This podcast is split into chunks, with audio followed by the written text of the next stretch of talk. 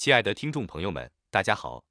虽然对于现今的人们来说，雕可能并不是一个常见的动物，但其独特的性格和外貌使其备受关注。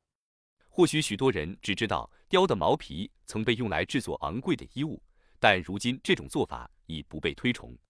相反，有些人选择将雕作为宠物来饲养。那么，公雕和母雕之间有哪些区别呢？下面我们将详细探讨这个问题。首先，从外观上就能够明显地区分公雕和母雕。通常情况下，成年公雕的体型要稍微大于母雕。此外，公雕的毛皮相对较厚重，而母雕的毛皮则柔软舒适。这些细微的差异让它们在外表上展现出不同的特点。除了外貌上的差异，公雕和母雕在食物方面也有所区别。雕属于食肉动物。它们的饮食偏好肉类。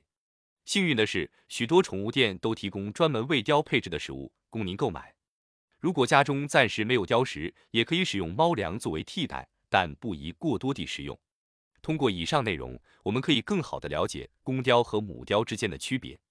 无论是外貌上的特点，还是饮食方面的需求，都需要我们细心体察。感谢您的收听，希望这些信息能帮助您更好地了解和饲养这些可爱的动物。